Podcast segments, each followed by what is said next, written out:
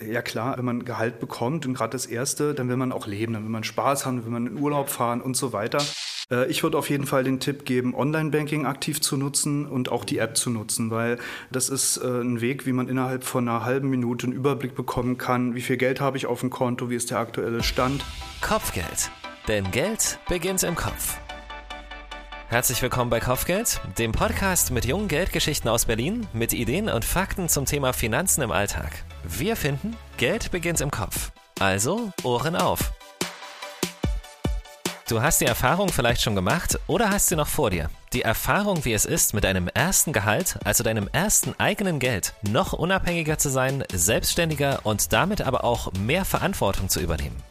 Wir wollen in dieser Episode Kopfgeld herausfinden, was du mit deinem Geld von Anfang an richtig machen kannst. Dazu haben wir jede Menge Fragen gesammelt, die junge Leute in diesem Zusammenhang beschäftigen und klären die zusammen mit Jörn Bollmann, Mitarbeiter und Finanzberater bei der Berliner Sparkasse. Vorher wollen wir aber wissen, wie das erste Gehalt euer Leben verändert hat. Und dazu haben wir uns einfach mal im Umfeld umgehört und auch Sprachnachrichten von jungen Berufseinsteigern bekommen. Voll gut. Ich bin Michael, das ist Kopfgeld, der Podcast der Berliner Sparkasse. Schön, dass du dabei bist. So, eine Sprachnachricht kam von Sarah und das ist ihre Story. Also zum Thema erstes Gehalt denke ich gleich an meine Geschwister. Ich habe zwei große Geschwister. Ähm, die haben das nicht so gut gemacht, was für mich natürlich gut war, weil ich habe dann irgendwie daraus lernen können. Ähm, und als ich dann mein erstes Gehalt bekommen habe, dann habe ich versucht, das so ein bisschen zusammenzuhalten. Habe aber ganz schnell gemerkt, dass es eigentlich nicht geht. Ähm, also ich hatte relativ wenig. Ich hatte das große Glück, dass ich bei meinen Eltern noch ein bisschen leben konnte. Das heißt, ich musste jetzt nicht wahnsinnig viel Miete bezahlen, nur so ein bisschen was für meine Eltern. Naja, und dann willst du ja aber trotzdem was essen und vielleicht mal ein paar neue Schuhe. Ähm, und da war das dann ganz, ganz schnell alle. Also mit Zurücklegen war da nicht so besonders viel. Aktuell ist es so, dass ich schon versuche, so ganz kleine Beträge mal irgendwie zur Seite zu legen. Und dann kam noch eine Message von Lea. Mein erstes Gehalt hat für mich bedeutet erstmal natürlich ganz viel Freiheit, dass man seine eigene Miete jetzt endlich bezahlen kann und dass man sich Dinge leisten kann. Und dann habe ich aber ziemlich schnell auch drüber nachgedacht, wie kann ich denn mehr aus dem Geld machen und wie kann ich das denn für mich irgendwie sichern und gucken, dass ich da irgendwann auch mal noch was von habe. Weil ich war da sehr geprägt, glaube ich, auch durch mein Umfeld einfach. Meine Eltern haben mir das immer gesagt und tatsächlich ist das bei mir so ein bisschen hängen geblieben. Das heißt, nachdem ich dann so ein paar Monate regelmäßig Geld verdient habe, habe ich schon geguckt, okay, was brauche ich für Miete? Was habe ich so für Kosten und wie viel kann ich da jeden Monat von entbehren und so ein bisschen weglegen. Und dann habe ich mich informiert und habe äh, einen Bausparvertrag abgeschlossen und auch so eine Rentenversicherung und zahle da jeden Monat jetzt eben auch immer noch ein. Das fühlt sich natürlich immer erstmal so ein bisschen komisch an, weil man gibt ja von dem Geld, was man irgendwie aktuell hat, dann doch wieder was weg und hat es dann doch nicht. Aber auf der anderen Seite, ich habe auch so ein bisschen Überblick über das, was ich da so zusammenspare. Und dann macht es tatsächlich auch so ein bisschen Spaß zu sehen, dass ja doch das Geld irgendwie immer mehr wird. Und es gibt auch ein gutes Gefühl zu wissen, wenn mal was ist, wäre da Geld da. Und ich werde vielleicht kein reicher Rentner, aber zumindest habe ich das Gefühl, dass ich irgendwann mal, wenn ich tatsächlich älter bin, auch wenn das natürlich immer so, wenn man jung ist, komisch ist, darüber nachzudenken, aber dass man da einfach noch so ein bisschen Kohle übrig hat und selber einfach für sich ein bisschen was gespart hat. Total spannend und wahrscheinlich gibt es fast so viele Modelle, wie es Menschen auf der Welt gibt. Kosten aufstellen, den Überblick behalten, Rücklagen bilden und dabei trotzdem die ersten Schritte mit dem eigenen Geld auf dem Konto genießen. Tipps für einen guten Umgang mit dem ersten Gehalt, die holen wir uns jetzt. Als junger Mensch, der gerade ins Berufsleben startet, stehst du vor der Aufgabe, dein erstes Gehalt sinnvoll zu verplanen. Was natürlich super individuell ist, weil jeder ein anderes Gehalt hat und auch andere Kosten hat, andere Ziele und unterschiedliche Prioritäten. Liegt das Geheimnis vielleicht im Sparen, auch wenn es nur ganz kleine Beträge sind? Ich freue mich total, dass uns Jörn Bollmann als Experte zur Seite steht. Er ist Mitarbeiter der Berliner Sparkasse und wir treffen uns am Standort in Spandau am Markt. Herr Bollmann, welchen Tipp haben Sie? Wie gehe ich am besten mit dem ersten verdienten Geld um? Also haben Sie es schon angesprochen, schafft ihr eine Rücklage für Unvorhergesehen. Das ist nämlich genau das Thema. Damit würde ich tatsächlich beginnen. Weil ähm, das ist der Start ins Leben, ähm, man hat einen neuen Job, man hat Arbeitswege, man hat teilweise rechtliches, was sich verändert. Ich habe einen Arbeitsvertrag, ja, und habe auch den Anspruch darauf, als junger Erwachsener jetzt so ein bisschen flügge zu werden und mein eigenes Leben so zu leben. Und dann trägt man eben auch die Risiken, die in so einem Leben mit drin sind. Und deswegen unvorhergesehenes drei- bis vierfache von dem, was man monatlich verdient, sollte man auf der hohen Kante haben. Äh, das kann aber durchaus mehr oder weniger sein, das muss man im Einzelfall gucken. Aber auf jeden Fall ist wichtig, wenn Gehalt aufs Girokonto kommt, würde ich auch nur das drauflassen, was ich auch für den Monat brauche. Ihr habt die Möglichkeit, äh, euch ein Tagesgeldkonto einzurichten und äh, Geld, was eben nicht gebraucht wird, erstmal da zu parken, dass es erstmal wegkommt. Ganz wichtige Erfahrung ist, Geld, was auf dem Girokonto ist, ist quasi schon ausgegeben, weil es ist einfach zu verfügen. Ihr geht an Geldautomaten, ihr zieht die Karte, ihr klickt irgendetwas, was abgebucht wird, es ist einfach weg. Und äh, Geld, was nicht auf dem Girokonto liegt, kann erstmal nicht so schnell ausgegeben werden. Ihr müsst also aktiv erstmal sagen, okay, ich gehe jetzt an meine Rücklagen ran und buche mir das um und das ist schon mal eine Hürde und das ist gut. Ja, die Hürde ist sehr klein, also man äh, vertut sich da auch nicht und äh, verzettelt sich und äh, man kann also sehr schnell an dieses Tagesgeldkonto auch wieder rangehen. Jetzt sagen viele, ähm, sparen, das lohnt sich eigentlich nicht. Äh, der Zins, der ist ja quasi abgeschafft. Äh, teilweise führen die Banken Negativzinsen ein. Und wofür soll ich denn sparen? Ich kriege ja nichts dafür. Ja? Aber vergessen wird, wenn ich mir monatlich was zur Seite packe oder Geld auf ein Tagesgeld äh, packe, ist es einfach, ich nenne es mal aufgestaute Energie. Ja? Und die kann nicht weg. Ja? Und äh, wenn sich das aufbaut sozusagen, ist es ja nicht falsch. Und ob ich dafür jetzt noch einen Zins bekomme oder nicht, ich habe das Geld in der Rückhand und das ja. ist gut. Ich würde gerne mal weitergehen. Wir haben vorher schon drüber gesprochen, kann ich ja mal an der Stelle erwähnen. Ich bin hier noch gar nicht fertig. Ach, da kommt noch was. Da kommt noch richtig okay, okay, viel. da kommt noch richtig viel. Alles klar. Also wir sind noch nicht, wir sind noch nicht durch. Das heißt, ähm, es gibt noch sehr, sehr viel zu sagen zu dem, wie gehe ich überhaupt damit um, dass aus mir ein reicher, erwachsener Mensch wird. Ganz genau. Also dann eben das Thema, gib nur aus, was du verdienst. Also genau dieses Thema, gucken, was bekomme ich und was muss ich wirklich ausgeben, was bleibt übrig und wofür benutze ich es. Überall laufen äh, solche Kampagnen, Nullfinanzierung, heute kaufen, übermorgen bezahlen und äh, überall steht, wird der Eindruck erweckt, das sind ja alles kleine Raten, das kann man ja machen, jeder kann sich's leisten, ja. Und diese 0% Finanzierungsfalle, wie ich es nenne, äh, es ist wirklich eine Falle, weil man eben nur, wenn man sie nicht, nicht reingeht, vermeiden kann, dass man eben unüberlegt konsumiert, ja, sich äh, auch mal vorher Konsum überlegt. Das ist also ein ganz wichtiger Ratschlag, äh, was ich von Anfang an machen sollte, nicht unüberlegt kaufen, mhm. ja. Und äh, eben diese 0% Finanzierung nicht machen, weil das, äh, diese 0% Finanzierung, die summieren sich einfach kleinteilig und werden zum, zum Riesenballon und werden zum Riesenproblem. Äh, wir sehen es oft, dass dann eben äh, Menschen im Dispositionskredit landen, also im Minus sozusagen auf dem Girokonto. Und es ist die teuerste Finanzierung, die man machen kann. Wenn ich das kurz sagen kann, auch so erfahrungsmäßig, aus dem Dispo kommt man ganz schwer wieder raus. Was ist, was ist total das, eigenartig, das ist eine ne? Kopfsache. Das ist genau, eine Kopfsache. Die weil der Dispo mhm. wird ausgeglichen genau. und ich weiß ja aber die ganze Zeit noch, wenn ich es benutzt habe, ich kann ja wieder so weit runtergehen. Also mhm. theoretisch ist das Geld ja da. Genau, und dann das kommt wieder eine Situation genau, ja, und dann sagt man, krass, ach egal, ja. dann mache ich nächsten Monat, ja. Und genau das muss man vermeiden, weil man dann immer drin hängt. Ja. Okay, also das war nur am Rande so von, von mhm. meiner Erfahrung. Junge Menschen kümmern sich in der Regel nicht gerne oder nicht wirklich drum, was mit ihrer Rente mal ist. Das weiß ja auch keiner. Es weiß keiner, was in äh, 50 Jahren äh, wir für eine Regierung haben, was wir für ein Rentensystem haben. Das ist weit weg. Und ja, aber der größte Hebel, den junge Menschen haben, ist Zeit. Ja, ich habe mir mal den Spaß gemacht und habe mal, ich bin ja im Bereich Wertpapiere unterwegs und habe mir mal einen äh, deutschen Aktienfonds rausgenommen. Für Sie ist das Spaß. Für mich ist das Spaß, genau. Und habe mal äh, gerechnet, äh, mal 45 Beitragsjahre ja. mal unterstellt. Und ähm, wer von 1975, das ist bis heute 45 Jahre, 50 Euro dort eingezahlt hat, der kann sich heute auch nach der Corona-Krise über einen Wert von circa 190.000 Euro freuen. Und das ist echte Altersvorsorge mit kleinen Beiträgen. Und das funktioniert eben nur, wenn man von Anfang an damit startet. Das ist immer wieder überzeugend. Wirklich. Ich sage das mal stellvertretend vielleicht auch für viele andere junge Menschen, die genau das denken, wenn man das hört. Diese Argumente sind immer wieder überzeugend. Und es ist auch wirklich so. Das ist so ein bisschen wie die Erwachsenen, die Eltern sagen ein ja so, wenn ihr mal so alt seid, dann werdet ihr wissen, was wir gemeint haben oder so. Mhm. Dass es tatsächlich so ist im Leben, mhm. ne? das ist echt eine ganz schön brutale Erkenntnis. Mhm. Aber schön, das ist ein sehr, sehr schönes Rechenbeispiel. Genau. Also ja klar, also man, wenn man Gehalt bekommt und gerade das Erste, dann will man auch leben, dann will man Spaß haben, will man in Urlaub fahren und so weiter.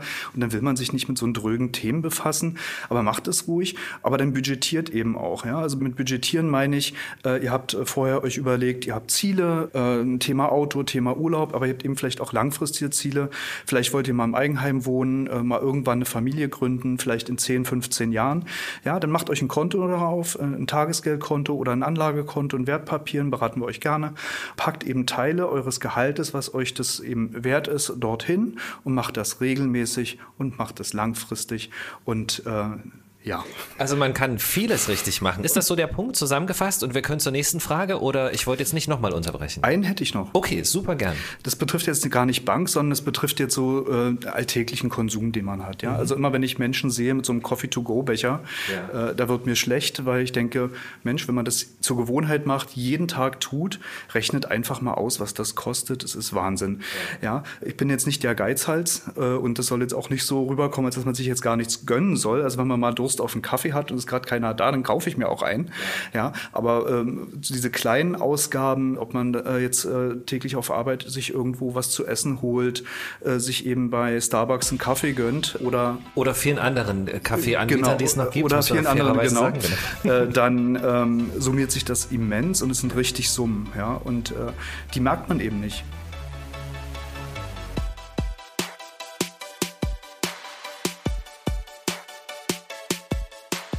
Die Frage ist aufgekommen und zwar, ob es einen Tipp gibt, ähm, wie man am besten so den eigenen Überblick behält. Schriftlich oder digital, weiß ich nicht, oder mit guten Gedanken, keine Ahnung. Äh, ich würde auf jeden Fall den Tipp geben, Online-Banking aktiv zu nutzen und auch die App zu nutzen, weil das ist äh, ein Weg, wie man innerhalb von einer halben Minute einen Überblick bekommen kann, wie viel Geld habe ich auf dem Konto, wie ist der aktuelle Stand. Ähm, wer jetzt äh, Schwierigkeiten hat zu sagen, Mensch, ich äh, komme mit meinem Geld irgendwie nicht hin, da ist auch ein Tipp von Oma, Mensch, führ doch ein Haushaltsbuch. Ja. So, und äh, dieser Tipp von Oma, den gibt's tatsächlich auch digital. Mhm. Äh, ihr könnt äh, auf der Seite von uns, berliner-sparkasse.de, mal eingeben Haushaltsbuch und dann kommt ihr richtig gute Sachen. Es gibt nämlich einen Webbudgetplaner, mhm. wo ihr ähm, eure Einnahmen und Ausgaben eintragen könnt. Ihr könnt eigene Kategorien anlegen. Der macht auch diese regelmäßigen Sünden eben sichtbar, Stichwort äh, Coffee to go. Und es gibt äh, das auch fürs Handy, das ist der Finanzchecker. Ja. Der hat auch einen äh, Budgetplaner und der hat noch ein cooles Gimmick, habe ich äh, jetzt erst, als ich äh, mir angeguckt habe, gesehen. Und zwar äh, habt ihr eine, so, ein, so einen Reiter für geliehene und verliehene Sachen, die man sich merken kann. Also da kann man zum Beispiel reinschreiben, genau, also, nicht, nicht nur finanziell, so, auch, sondern auch, Geld. Ich habe ich hab mein, hab mein Buch ja. vom Autor XY an Nina geliehen. Ja. So, das kann ich mir da eintragen und kann äh, sozusagen nicht vergessen, dass ich das gemacht habe oder auch Geld verliehen habe oder ja. auch, äh, wenn ich mir mal selber Geld geliehen habe, an wen denn eigentlich, äh, dass man nicht in die blöde Situation kommt, ja. nicht mehr zu wissen, wer war es denn jetzt. Und das ist auch wirklich, das ist ja auch so eine Entdeckungsreise ein bisschen, ne? so was man, was man eigentlich alles da machen kann. Mhm. Schöner Gedanke ist das, ja. Kann man eben machen mit Tagesgeldkonten. Man kann auch im Online-Banking für jedes Tagesgeldkonto zum Beispiel einen Verwendungszweck eintragen, dass man weiß, wofür ist das jetzt eigentlich. Dann sehe ich das, wofür habe ich das eigentlich mal gemacht.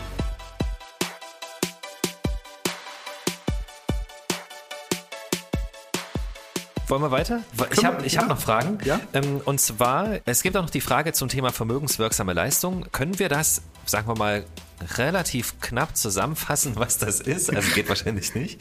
ähm, und, und wie ich das mache. So, mhm. das, das wäre so ein, das wäre eine ganz, eine ganz wichtige Frage tatsächlich. Ja, also VL sind vermögenswirksame Leistungen. Das sind zusätzliche Geldleistungen vom Arbeitgeber. Die stehen in den Tarifverträgen drin oder einfach mal beim Arbeitgeber fragen, ob er das anbietet. Äh, wenn er das anbietet und ihr legt die Gelder nicht an, dann ist das Geld weg, dann ist es verschenkt. Ihr könnt es nicht aufs Gehaltskonto ausbezahlt bekommen. Da gibt es äh, Vorgaben, wie das angelegt werden darf. Meine beliebteste Form ist neben äh, drei weiteren äh, einen Fondssparplan, also ein Wertpapier, einen Aktiensparplan äh, zu machen. Ähm, der Gesetzgeber sagt sowieso, das Ganze soll äh, mindestens sieben Jahre laufen. Das heißt, ihr habt auch Zeit. Ihr könnt euch also auch das Risiko erlauben, in Aktien zu gehen. Ihr kriegt äh, staatliche Förderungen dazu und wenn sieben Jahre um sind, könnt ihr an das Geld ran und fertig.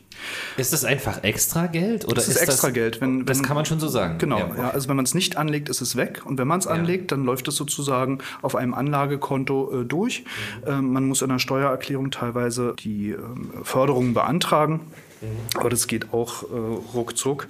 Die sind sogar recht hoch. Also ein Beispiel Arbeitnehmersparzulage sind 20 Prozent der Sparleistung, die er vom Staat bekommt, äh, sind auch 80 Euro im Jahr. Das ist die Höchstgrenze. Und äh, wir reden ja gerade vom ersten Gehalt. Das heißt, es betrifft Azubis äh, oder Berufsstarter. Wenn ihr nicht mehr als zu versteuerndes Einkommen 20.000 äh, Euro habt, dann ist die Förderung eure. In dem Fall.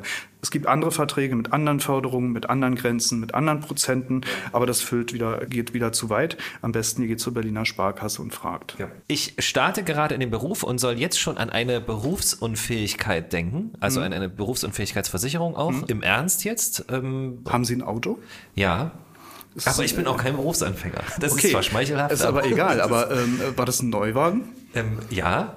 Also war ziemlich teuer, ne?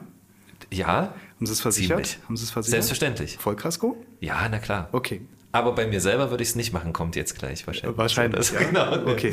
Aber ähm, ihr müsst ähm, dran denken, jeder vierte Mensch wird bei uns in Deutschland im Laufe seines Lebens berufsunfähig. Äh, das heißt, der, die Wahrscheinlichkeit, dass es einen trifft, ja, kann passieren. Also muss man eindeutig so sagen. Ja, will man nicht den Teufel an die Wand malen, aber es passiert eben recht vielen Menschen. Und dann muss man eben sehen, dass äh, wir in, einen Durchschnittsverdienst in Deutschland haben von circa 4000 Euro brutto. Und wenn ich jetzt in der Hälfte meines Berufslebens bin und mich trifft der Fall, ja, dann rede ich über circa 960.000 Euro, äh, die ich nicht verdiene. Und wer das ganze Thema mit 30 oder mit 35 erst anfängt zu bedenken und zu sagen, ja, das mache ich jetzt, der kann sich auf echt saftige Beiträge Beiträge gefasst machen, wenn er überhaupt eine Berufsunfähigkeitsversicherung bekommt. Also würden Sie jemanden ganz klar empfehlen, ja. sich, ab wann, sich ab wann darum zu kümmern? Ab 16. Also ab 16 okay. ist es möglich. Da sind die Beiträge eben auch am günstigsten. Da sind natürlich auch die versicherten Leistungen am Anfang äh, relativ niedrig, weil natürlich, wenn es dann passiert,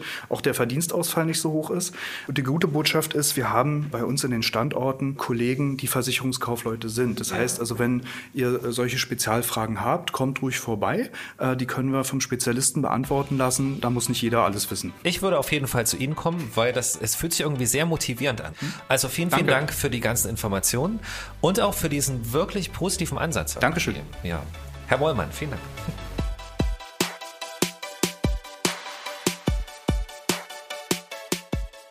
Kosten für Miete, für euren täglichen Bedarf, für Versicherungen, vielleicht für den ÖPNV oder das Auto und Rücklagen, macht euch am besten eine genaue Aufstellung, um zu sehen, was da ist, was ihr braucht und was ihr im besten Fall noch übrig habt. Ganz sicher hilft euch da die Sparkassen-App und die Finanzchecker-App der Sparkasse. Die Links zu den Apps, die findet ihr natürlich in der Beschreibung. Auf berliner-sparkasse.de findet ihr den Webbudgetplaner und das digitale Haushaltsbuch und fragt auch gern die Mitarbeiterinnen und Mitarbeiter der Berliner Sparkasse, zum Beispiel auch, cooler Tipp, in der neuen Filiale in der Boxhagener Straße in Friedrichshain. Die heißt Club zur Hohen Kante und dort könnt ihr über wichtige Finanzthemen auch mal ganz lässig mit den jungen Beratern vor Ort sprechen. Die nächste Episode Kopfgeld gibt's dann nächsten Monat, dann mit Infos zu deinem Auslandssemester. Ist es gerade realistisch in Zeiten der Corona-Pandemie? Und was empfehlen die offiziellen Koordinationsstellen? Super spannendes Thema. Wir freuen uns, wenn du wieder dabei bist. Das war Kopfgeld, ein Podcast der Berliner Sparkasse. Und wenn du in Zukunft keine Folge verpassen möchtest, dann klicke jetzt auf Abonnieren und lass uns gern eine gute Bewertung da. Unseren Podcast findest du überall da, wo es Podcasts gibt. Auf Spotify, Deezer, Apple Podcast, Google Podcast und unter berliner-sparkasse.de slash Kopfgeld.